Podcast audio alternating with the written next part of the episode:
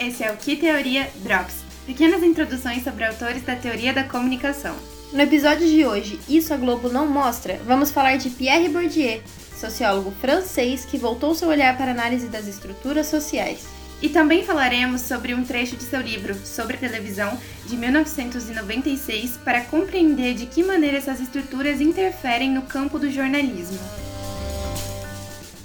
Pierre Bourdieu foi um dos principais nomes da sociologia no século XX. Ele nasceu no ano de 1930, na França. Já em 1951, ele deu início à sua trajetória acadêmica, cursando filosofia na Escola Normal Superior de Paris. Após formado, começou a lecionar filosofia na região central francesa e, posteriormente, também trabalhou na Universidade de Argel, na Argélia, como professor assistente. Enquanto esteve no país, Bourdieu pôde desenvolver seu interesse pela área antropológica. Isso porque nesse período ele presenciou o conflito anticolonial no país, fazendo com que ele migrasse do campo da filosofia para o das ciências sociais. Nas décadas de 60 a 80, lecionou na França e internacionalmente em diversas universidades, e no ano de 1981 assumiu a cátedra de Sociologia no Collège de France, consolidando seu reconhecimento acadêmico. Bourdieu tomou como objeto de estudo a realidade francesa na qual estava inserido, marcada por hierarquias, desigualdades e disputas por posições de poder. Nesse sentido, sua teoria se volta para uma análise social, considerando que as relações entre os sujeitos são guiadas por uma estrutura. Bourdieu tem como referências autores como Max Weber, Emile Durkheim e Karl Marx, e seus trabalhos atravessam várias áreas do conhecimento, como por exemplo, da educação, da cultura, da economia e da mídia. Texto que vamos discutir, A Estrutura Invisível e seus Efeitos, integra a primeira parte do livro Sobre a Televisão, de 1996, que é dividido em três partes. As duas primeiras consistem em uma transcrição de cursos ministrados por Pierre Bourdieu no Collège de France, que também foram transmitidos na TV. Por ser um texto sociológico, apresenta uma visão analítica sobre o papel do telejornalismo na mídia durante a década de 90 e seus respectivos efeitos na sociedade. Assim, o autor usa exemplos concretos e contemporâneos da imprensa francesa para ilustrar todas as suas ideias. Sua análise se desenvolve em torno do conceito de campo, que define como sendo um espaço social estruturado, no qual acontecem constantes relações de força entre dominantes e dominados, com a intenção de conservar ou transformar esse espaço. Observando então o campo jornalístico, Bourdieu reflete sobre as relações de força que envolvem essa estrutura, ou seja, como o jornalismo opera e quais forças ele exerce sobre os mais diversos campos sociais, bem como quais forças externas atuam sobre o campo jornalístico, afetando seus modos de produção e relações sociais.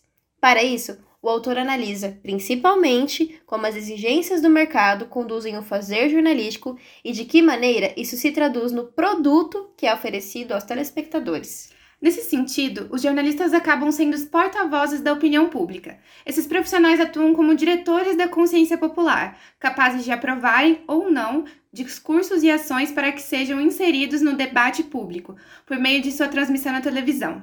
Essa censura, que acontece sem querer, faz com que a televisão exiba aquilo que os telejornalistas acham pessoalmente interessante, mesmo que não seja o que merecia ser de conhecimento público, uma vez que jornalistas são partes dessa estrutura. Então vamos lá. Bourdieu, ao comparar políticos e intelectuais com os telejornalistas, entende que esses têm uma posição inferior em produção cultural. No entanto, são eles que detêm o poder sobre os meios de comunicação e que permitem a existência pública das pessoas e sua notoriedade. Essa tensão entre os campos contribui para uma tendência anti-intelectualista e um vazio político partindo do campo jornalístico. Pessoal, imprensa sem vergonha, William Bonner sem vergonha, Dessa forma, os telejornais tendem a recorrer cada vez mais ao sensacionalismo e às notícias que não trazem consequências políticas ou que incitem o debate na sociedade, mas que prendam a atenção do público e aumentem os números de audiência. Então, acontecimentos banais são dramatizados e despertam sentimentos e paixões, transformando-se em assuntos relevantes e pertinentes a serem debatidos, indo do insignificante ao sensacional e sucesso comercial. Pela visibilidade que a televisão tem, essas condições são mais intensas. O telejornalismo é mais dependente de forças externas que qualquer outro campo de produção cultural. Ao depender da demanda, do mercado, da aceitação pública e política, bem como do campo econômico, ele acaba se levando pela concorrência existente no mercado.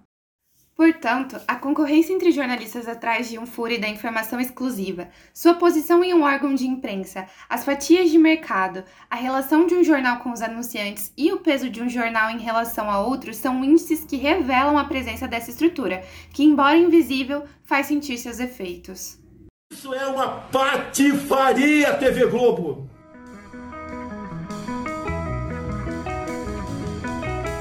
Bourdieu compreende que a televisão é regida pelos índices da audiência. Isso contribui para que as pressões do mercado atinjam o público, um grupo supostamente livre e esclarecido. Logo, os entendimentos são pautados e orientados por aquilo que é comercial e vantajoso economicamente, longe de formar opiniões esclarecidas, reflexivas e racionais. Para o autor, em nome da democracia, deve-se lutar contra o índice de audiência, melhorar a qualidade do telejornalismo e, além disso, promover mais educação para que os consumidores possam criar e apreciar esse conteúdo. Assim, baseando-se nas ideias de Bourdieu, podemos entender que o público não tem tanta força de ação, muitas vezes consumindo passivamente os conteúdos televisionados. Além disso, como os meios estão nas mãos de poucos grupos de poder, o público não tem a oportunidade e nem as ferramentas necessárias para também produzir conteúdos. E se levarmos em conta a proposta de autores dos estudos latino-americanos, como Paulo Freire e Antônio Pasquale, podemos encontrar uma solução para uma melhor comunicação, a comunicação horizontal. Por meio dela, os sujeitos interlocutores estabelecem um diálogo entre si, incitando reflexões críticas e criando a oportunidade para a geração de um conhecimento efetivo. Concluindo esse episódio, pessoal, trouxemos aqui algumas das ideias presentes nos estudos de Pierre Bourdieu, voltados para a noção estrutural do campo jornalístico. E esse foi o Que Teoria Drops, um podcast da disciplina de Teorias da Comunicação do curso de Comunicação e Multimeios da UEM. O desenvolvimento desse podcast contou com as acadêmicas Camila Lozek, Emily Seragiotto, Júlia Costa, Maria Eduardo Oliveira e Mariana Manieri. Até mais! Tchau! Nos encontramos no próximo episódio! us fifty percent chance of staying below one.